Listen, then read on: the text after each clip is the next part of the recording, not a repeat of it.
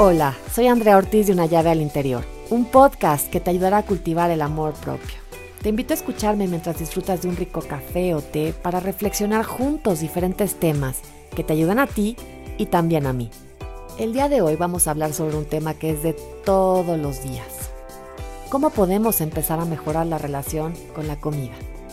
Reconectar con nuestras sensaciones y con nosotros mismos es un proceso que muchas veces no facilita el entorno en esta plática te decimos cómo puedes dar algunos pasos para empezar el proceso de aceptarte, reconocerte y darte cuenta que necesitas para sentirte mejor. ¿Cómo están Naomi y Netzli? Muchísimo gusto y de verdad muchas gracias por estar aquí el día de hoy, sobre todo con un tema que me parece muy relevante en nuestra sociedad, en, este entorno que vivimos de justamente eh, tener un cierto tipo de cuerpo, un cierto tipo de peso para, digamos, sobresalir, para ser valiosos. Eh, y nos han vendido, ¿no? A lo mejor era más de mi época en los noventas, la parte de las revistas, ¿no? Que te, vivías, te la vivías viendo revistas solamente de chavas así, impresionantes. Y, y la verdad es que decías, bueno, yo quiero, ¿no? Yo quiero, te lo, te lo bombardeaban así por todos lados. Y ahora a lo mejor se ve un poquito más, ¿no? En, en las redes sociales, pero lo seguimos viendo, ¿no? Estas, este, eh, eh, estas publicidades que te venden el bienestar eh, por medio de, digamos, shots de, no sé, jengibre con kale, tómate uno diario, ¿no? luego tómate este licuado, luego tómate esta barra, haz este ejercicio y te lo venden como, ya no te lo venden como dieta, ahora te lo venden como una parte de, de salud y bienestar general que también me parece poco realista y poco alcanzable. Y entonces las encontré a ustedes y me, encantó esta parte de como regresar a, la alimentación pues intuitiva, ¿no? A, la, yo creo que humana, por decirlo de alguna manera. Y pues me gustaría que ustedes me platiquen un poquito más cómo, cómo, cómo podemos empezar a explicarle a la gente que nos está escuchando desde cero realmente qué es esto. Sí, bueno, gracias por recibirnos, Andrea. Es un gusto estar aquí. Y pues bueno, este concepto surge de dos dietistas eh, norteamericanas, Elise Tribol y, y, Elise Resch. Bueno, estas dietistas lanzan este concepto de alimentarnos intuitivamente. ¿Y qué significa alimentarnos intuitivamente? Algo sencillo, escuchar a nuestra sabiduría interna, ¿no? Mm recobrar la confianza alrededor de la alimentación, porque como mencionabas, la cultura de la dieta nos ha quitado esa confianza, eh, nos ha infundido ese miedo al comer. Entonces, la alimentación intuitiva hace precisamente eso, empoderar al paciente con información para que mediante sus señales y escuchar a su cuerpo pueda alimentarse de una manera balanceada. Es algo muy, muy sencillo, es algo que no debería costar trabajo porque es una necesidad fisiológica. La alimentación intuitiva se basa en eso, en, en, ser intuitivo con tu cuerpo. Si tú sientes hambre, comes. Es como si tú tienes la necesidad fisiológica de ir al baño, vas al baño. Entonces, ¿por qué tienes hambre simplemente no comes y listo? Eso, en eso se basa la alimentación intuitiva, en ser intuitivo con tu cuerpo y escuchar las señales que te da. Ok. Oigan, y digamos, ahorita voy a abordar unas preguntas que traemos, que son 10 preguntas. ¿Cómo se va, digamos, velando esta intuición? O sea, ¿cómo eh, perdemos este, esta brujulita interna o cómo se va dañando nuestra manecilla interna, ¿no? De decir, bueno, como el tanque de gasolina, ya estoy lleno, ya, ya no le cabe más, o estoy andando, pero lo traigo vacío. Claro, y es que ahora estamos más desconectados que nunca, ¿no? Está el celular, las redes sociales, la televisión, el trabajo, y tendemos a dejarnos en último lugar, ¿no? Y aparte influidos por, por estos estereotipos de belleza o, o las recetas milagrosas, pues nos dejamos olvidados, ¿no?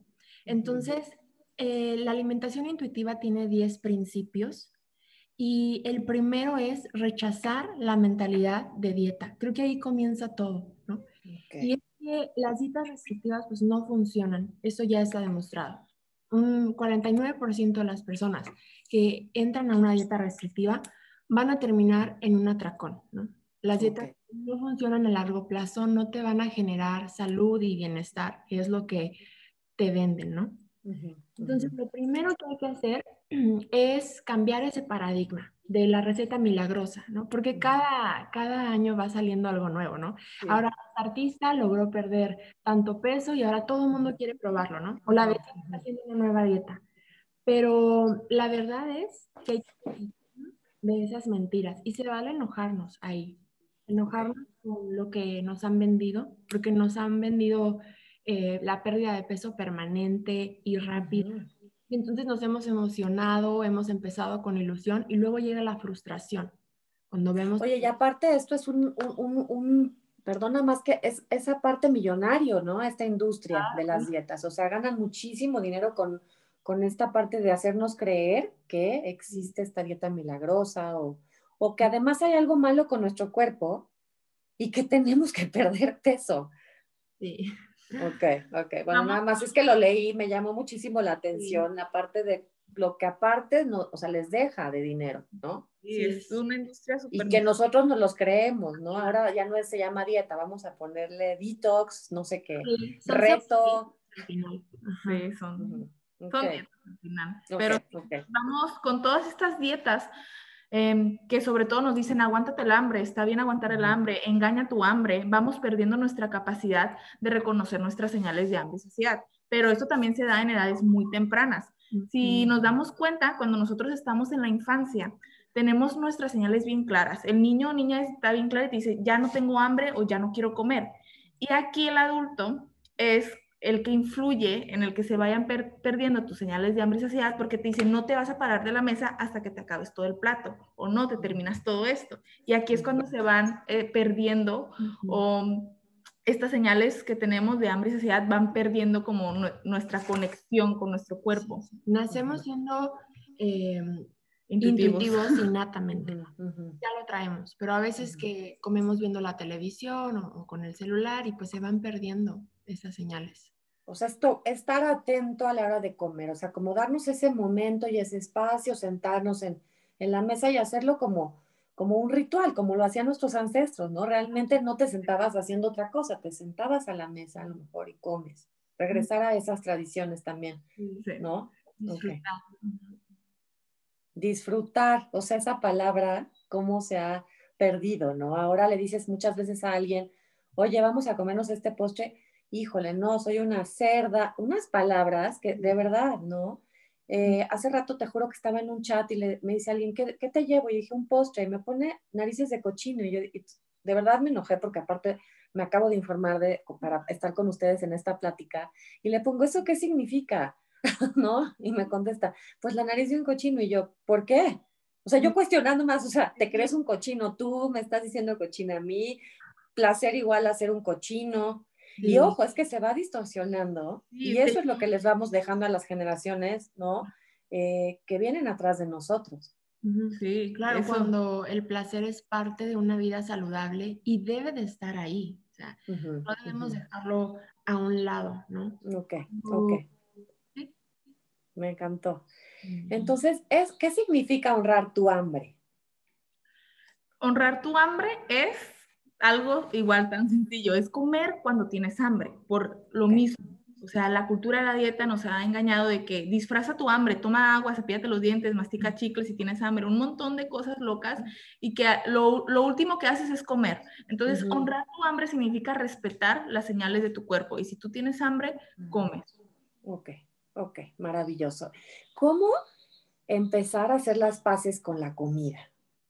Sí, ahí es un paso muy sencillo y es darnos el permiso incondicional de comer. Porque en el momento... ¡Wow!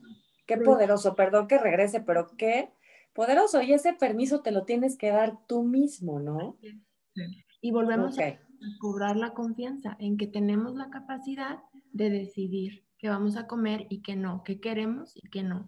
Y es que en el momento en que nos prohibimos un alimento o lo restringimos, aumentan las ganas de consumirlo, ¿no?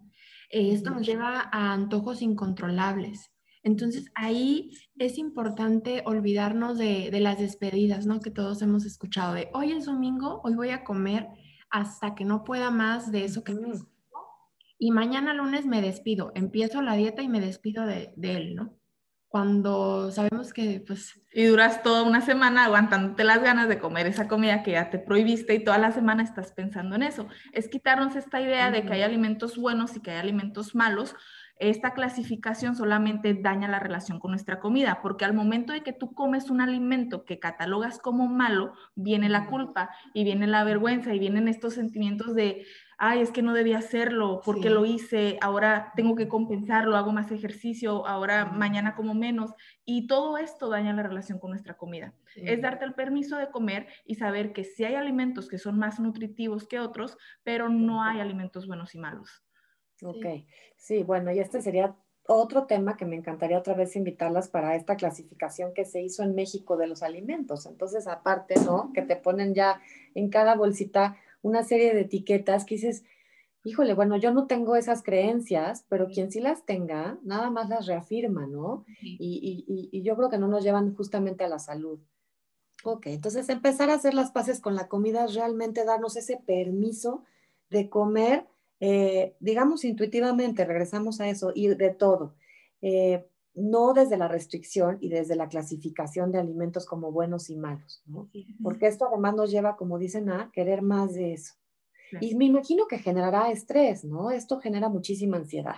Sí, la, la, cultura de la dieta afecta, pero sobre todo a nivel de salud mental, emocional, tanta restricción, tantos sentimientos de culpa, todo lo que te genera esta restricción afecta a tu salud mental, afecta a tu salud mental también la presión social que hay, de que es que tengo que moldear mi cuerpo y es que hago dieta no por salud, hago dieta por algo físico. Entonces la alimentación intuitiva se enfoca en, en tu cuerpo, en cómo te sientes, no en cómo deberías verte. Eso es una gran diferencia. Bueno, es completamente una, o sea, absoluta diferencia, porque además pretender encajar en un molde, como si todos fuésemos iguales, o pesar digamos, como la amiga, ¿no? A lo mejor tengo una amiga que pesa 60 kilos, otra que pesa 55, otra que pesa 67, una 74. Cada una tenemos una constitución distinta, ¿no? Edades, la edad influye, las hormonas, la genética. Entonces, pretender llegar como a ese peso, me parece además bien mala onda con nosotros mismos, ¿no? Sí, una locura. Porque si, si Naomi y yo comiéramos las mismas calorías, hiciéramos el mismo ejercicio, aún así vamos a tener cuerpos diferentes.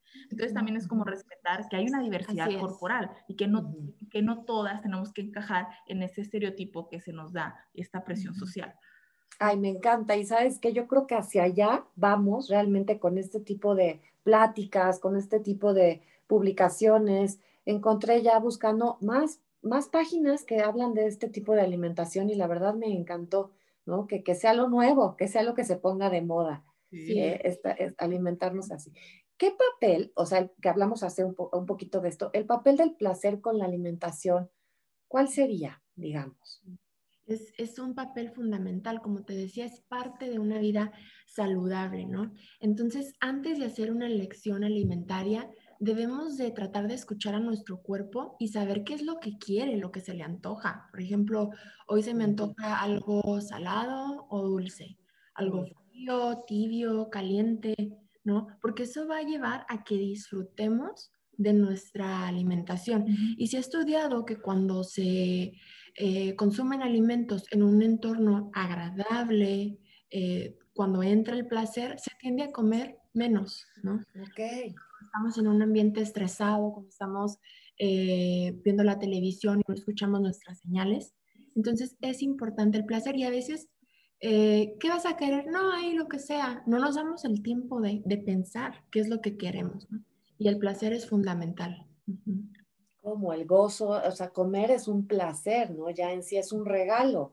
Y entonces creer que, que por, por, consumir algo que te cause el placer, y a ver, que claro, a alguien le puede causar placer un, chocolate y a otra persona le puede causar placer un yogur, por ejemplo, o un queso. Cada quien sus placeres, pero que sí sea el, alimento un gozo. Y se ha perdido mucho eso. Es me alimento porque tengo que alimentarme para funcionar, pero realmente es mala la comida porque me va a hacer engordar. Entonces, quitar esta creencia, que es muy limitante, y este paradigma, hijo, porque el entorno no ayuda muchas veces, ¿no? Por eso, algo que podemos hacer para dejar ahí el trabajo, los problemas, lo que sea, simplemente concentrarnos en lo que tenemos enfrente, es respirar. Antes de empezar a comer, respirar profundo para poder concentrarnos en lo que estamos viendo, en lo que estamos oliendo y también darnos el tiempo de saborear, de disfrutar. Oye, esta semana hay que invitar a todas las personas que nos están escuchando de verdad a hacer eso con una manzana. Sí. O sea, realmente darse el momento para comerse la manzana, disfrutar la manzana, sentir la textura. Y ahorita que lo mencionan, de verdad hace mucho no lo hago. O sea, yo ya me como la manzana y sabe a manzana. Qué delicia poder hacer esta semana. Voy a hacer ese ejercicio yo toda la semana, de como darme el momento, respirar, escucharme y, darme cuenta que sabe lo que me estoy comiendo. Me, gusta, no me gusta. A ver qué me descubro. Sí, mucho, seguro. Oigan, y esta parte de esa es mala, es el hambre emocional de la. No.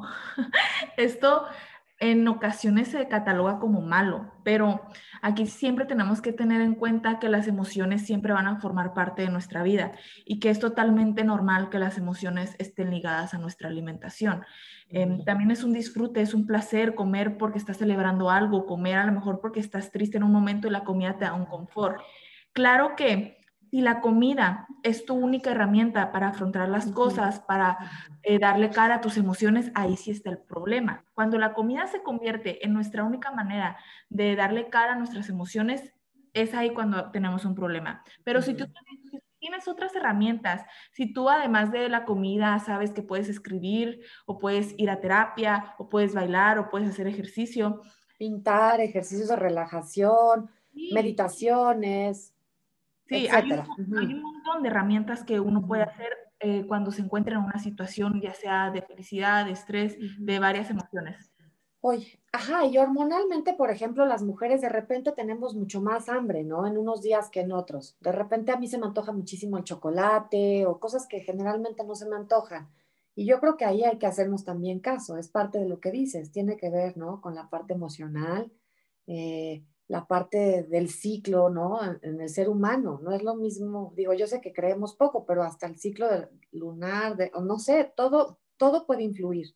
Sí, y es que el problema también con las dietas es que tu requerimiento, tu requerimiento día con día va a variar, porque igual o estás en un ciclo o puede que un día estés más activo que otro y puede que el día que estés más activa te dé más hambre y es totalmente normal porque tu cuerpo va a necesitar más energía y la única persona que va a saber es tu cuerpo, no una dieta, no un papel. Entonces, es importante saber escuchar a tu cuerpo y saber qué días tienes más hambre. Y, este día tengo más hambre, estuve más activa, eh, etcétera, etcétera, como más porque mi cuerpo me lo está pidiendo. Y Oye, perdón, sí. Es eh, estar bien conscientes de que la ansiedad, el enojo, la frustración, todos estos sentimientos que queremos cubrir con la comida, pues no se trabajan de esa manera. O sea, se vale apapacharnos. Si estoy enojada y me quiero apapachar, me quiero comer un pastel de chocolate, se vale. Pero estar consciente de que no estás trabajando la raíz del problema. A menudo vemos publicaciones como cinco alimentos contra la ansiedad, chocolate, almendras, como si de verdad nos ayudaran a manejar la ansiedad. Cuando tenemos ansiedad, pues hay que acudir a terapia o hay que encontrar maneras de trabajar desde la raíz este sentimiento. ¿Qué me está provocando esto? No, y sobre, y, por ejemplo, en el enojo, ¿no? si estoy enojada generalmente o enojado, lo que necesito es poner límites. Algo me molestó, algo no, no va bien, y la necesidad de esa emoción generalmente es poner un límite, ¿no? ¿De qué me va a servir comerme el chocolate? De nada, o sea, en el momento a lo mejor me ayuda, ¿no? Y quede, o unos, unas papitas con chile, ¿ok? En el momento me va a ayudar, ¿ok? Pero no va a cubrir la necesidad real, que es poner el límite, ¿no? O alguien que esté triste, es rico, ¿no? Y en las películas lo vemos mucho, que se comen el bote de helado delicioso y, y eso los ayuda. Y, es, a ver, yo lo he hecho y es delicioso, pero no me va a quitar la tristeza, pero es un apapacho también, ¿no? Como dicen ustedes, es un apapacho momentáneo. Saber que es un apapacho y que, y que, y que también pues genera placer ese apapacho y está bien. Ahora, a lo mejor lo que necesito es llorar realmente, ¿no? Mi tristeza o un momento a solas, un espacio. Pero, pero sí, por supuesto que, que la comida reconforta muchas veces emocionalmente, nos reconforta, ¿no? ¿Por qué las dietas restrictivas no funcionan? Platíquenme un poquito más sobre este tema. Bueno, como te comentaba, no funcionan porque 49% de las dietas restrictivas nos van a generar un atracón, ¿no? Y es que eh, se venden y ahora más las pseudodietas, pseudodietas ¿no?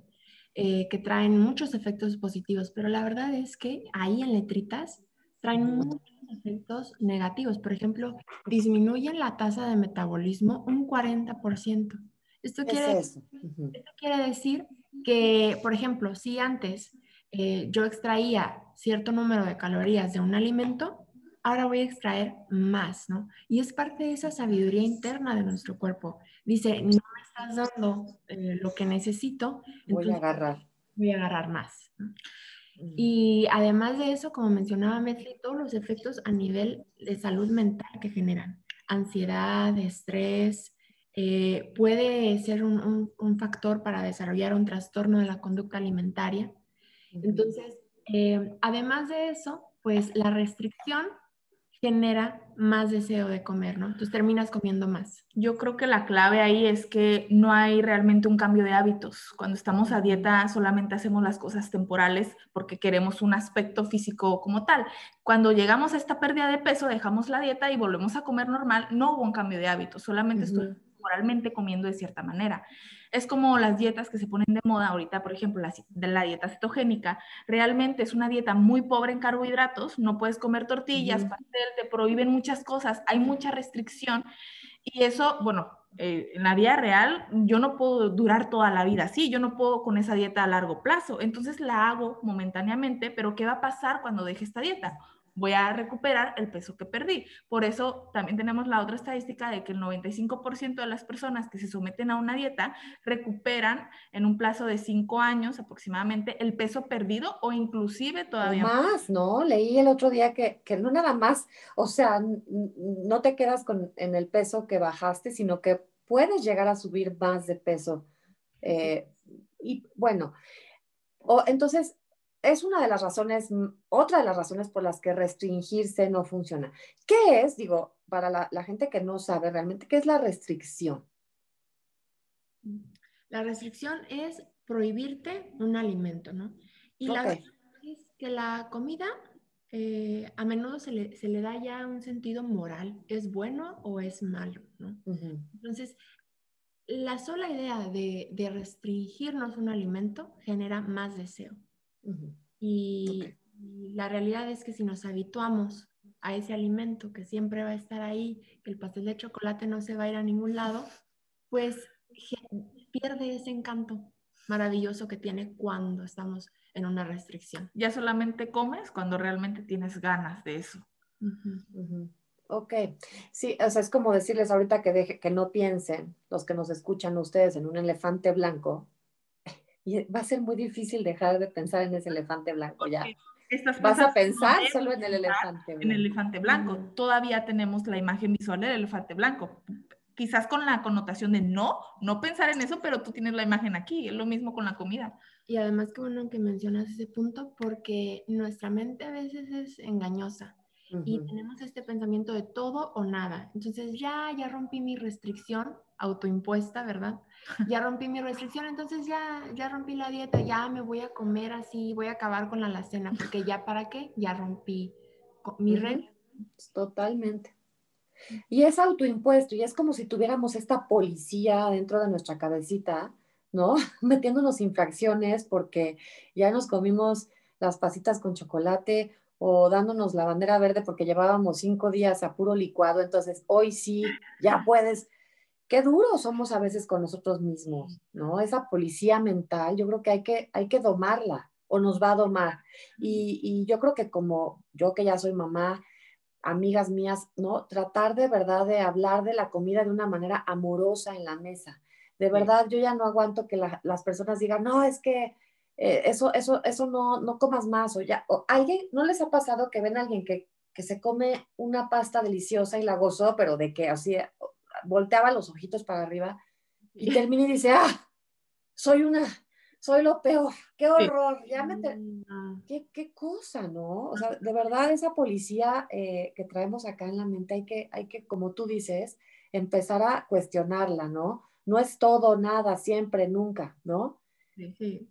Es, esa, esa polaridad de los pensamientos yo creo que nos va a llevar a hacernos daño, ¿no? Y a la restricción, y, a ser bien severos con nosotros mismos, a dejar de gozar eh, la parte de, de, la comida, que pues es un gozo al final, es un regalo.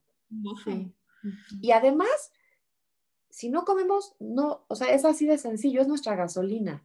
No hay ser humano que, que, que pueda vivir sin alimento. Entonces, e, entre mejor relación tengamos eh, a la hora de comer, pues vamos a vivir una vida mucho más feliz, menos estresada, menos ansiedad. Con más placer, más felicidad, menos culpa.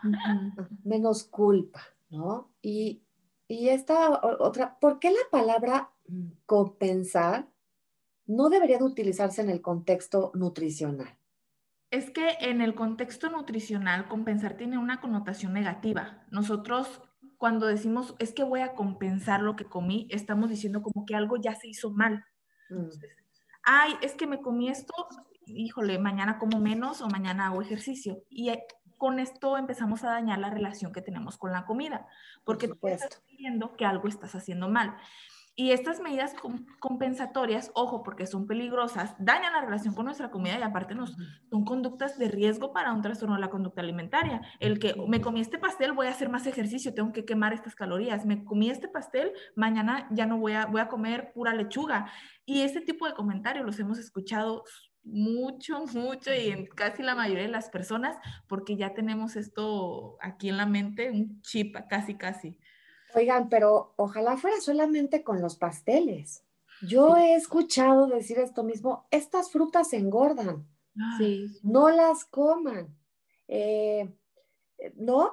o sea, dices, bueno, eh, eh, la sal, o sea, yo sé que no hay que abusar de, ¿no? El equilibrio será la clave, pero, pero me llama la atención, ya no es el pastel, ojalá fuera el pastel de chocolate de delicioso.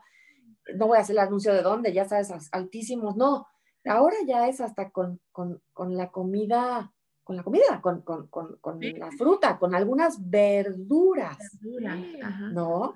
Y entonces este, a esto nos ha llevado a etiquetar las verduras y las frutas, que yo creo que digo, pues es lo que nos ha dado la naturaleza para sobrevivir, alimentarnos, comer, ¿no? Eh, ahora, otra y una última pregunta, la alimentación intuitiva podría ser la solución para, para, para, para todos, o sea, digamos, eh, no debemos ignorar tampoco el historial, o sea, hay, hay, personas que podrán hacerlo, hay personas que se tendrán que educar, hay personas que me imagino que tendrán que ir a terapia, consultarlas a ustedes. ¿La recomendarían para todos y para cualquier género, edad? Yo creo que es, en mi punto de vista, pues creo que es algo normal, es algo que todos debemos comer de manera intuitiva, comer normal, porque nosotros debemos de reconocer nuestras señales de hambre y saciedad. Creo que es algo totalmente humano. Pero sí creo que es un proceso largo, porque estuviste ya mucho tiempo eh, ignorando tus señales, estuviste ya mucho tiempo a dieta, estuviste ya mucho tiempo restringiéndote y ahora comer intuitivamente también es todo un proceso. No es tan fácil como suena de tengo hambre y ya como, porque a veces tengo hambre y no reconozco también mi señal de saciedad. Entonces es todo un proceso trabajar en tus señales de hambre y saciedad y trabajar en educar también nutricionalmente, reconocer también que alimentos son más densos nutritivamente, que alimentos necesitas, escucharte, hacerte las preguntas. Es todo un proceso largo, pero creo que comer intuitivamente debería ser algo que ya, algo normal, algo, como ir a... Ir, Por supuesto. baño. Y es que en, este, en este libro, en estos 10 principios, el último principio tiene que ver con la nutrición, con las elecciones alimentarias que estamos haciendo. Y a menudo se tiene la idea errónea de que la alimentación intuitiva va a hacer que comamos sin control alimentos eh, poco densos nutritivamente. ¿no? es que vas a comer, pues lo que se te antoja, vas a comer pura pizza. Pero ahí entra el honrar a nuestro cuerpo y, y hacer elecciones, no porque vamos a perder de peso o por cualquier razón, sino por el bien que le hacen a nuestro cuerpo. Entonces, si hay un componente de educación nutricional eh, que todos deberíamos de, tener. Lamentablemente a veces, eh, bueno, en nuestro país no se da la educación nutricional, por ejemplo, en los niños, en las escuelas. Entonces, sí es necesario educar al paciente nutricionalmente para que él conozca el componente de dieta balanceada. Y eso es, a mí aquí sí me encantaría recomendar a la gente que nos está escuchando que vayan con profesionales como ustedes, que, no se guíen por los posts que vemos, digo, no porque tengan nada bueno y malo, pero sobre alimentación y nutrición de personas que pues no sabemos eh, dónde estudiaron, si sí realmente son profesionales, etcétera, ¿no? O, muchas veces hacen como estos ganchos que te llevan como a, al estilo de vida saludable y entonces te venden el, eh, ya todo el kit. Entonces, eh, ¿qué, consejo le dejarían a las personas que nos está escuchando? O sea, como cada una, como cuál sería en este sentido su lema, eh, una pregunta, una frase que, quieran dejar a la gente que nos está escuchando. Eh, yo les dejaría que, que pues los invitaría a dejar la mentalidad de dieta y a disfrutar realmente la alimentación, que se sumerjan a este placer que nos causa la comida y sin culpa, porque la alimentación es necesaria separarla de estas emociones que catalogamos en ocasiones como negativas, culpa, vergüenza. Entonces la alimentación no debería estar ligada a estas emociones, debería, la alimentación es algo que nos debe dar felicidad, goce, deberíamos disfrutarlo. Y si tú te comes algo que socialmente se cataloga como malo, como pastel, eh, algo procesado, no deberías sentir culpa después de comerlo, porque es algo que disfrutaste, es algo que te generó placer. Y para quienes nos escuchan y ahorita están en ese estereotipo de belleza, tratando de, encajar en un cuerpo pues que no tienen, eh, no se puede amar a, un cuerpo de un día para otro, ¿no? Pero podemos empezar respetándolo, y honrándolo, ¿no? Entonces cambiemos el diálogo interno en lugar de decir, ay, mis piernas, qué feas, tienen celulitis, ah, estas piernas me permiten caminar, me sostienen. Entonces, honrar a nuestro cuerpo y a nuestra salud y hacer eh, decisiones alimentarias basándonos en eso, en lo que le hace bien a nuestro cuerpo, yo diría que es un, un consejo que, que, a todos nos haría bien. Sí. No, bueno, por supuesto, me encantaron sus consejos. Yo también los voy a aplicar al pie de la letra. Y yo mi consejo es que agradezca, ¿no? A la gente que nos escucha, que todos los días se levanten y en vez de verse al espejo y digan, es que esta, esta panza o el brazo o la pierna, como tú dices, es gracias, ¿no? Porque mi panza me ayuda a nutrirme, a procesar los alimentos, eh, ¿no? Gracias a mis manos que pueden cargar, a mis piernas que me llevan y me traen a donde yo quiero. Y como justamente amanecer, ¿no? Vernos al espejo y en vez de, eh, ya el regaño, mira la lagaña, pero mira la ceja, ¿no? Un te amo, un gracias, yo creo que siempre nos va a ayudar.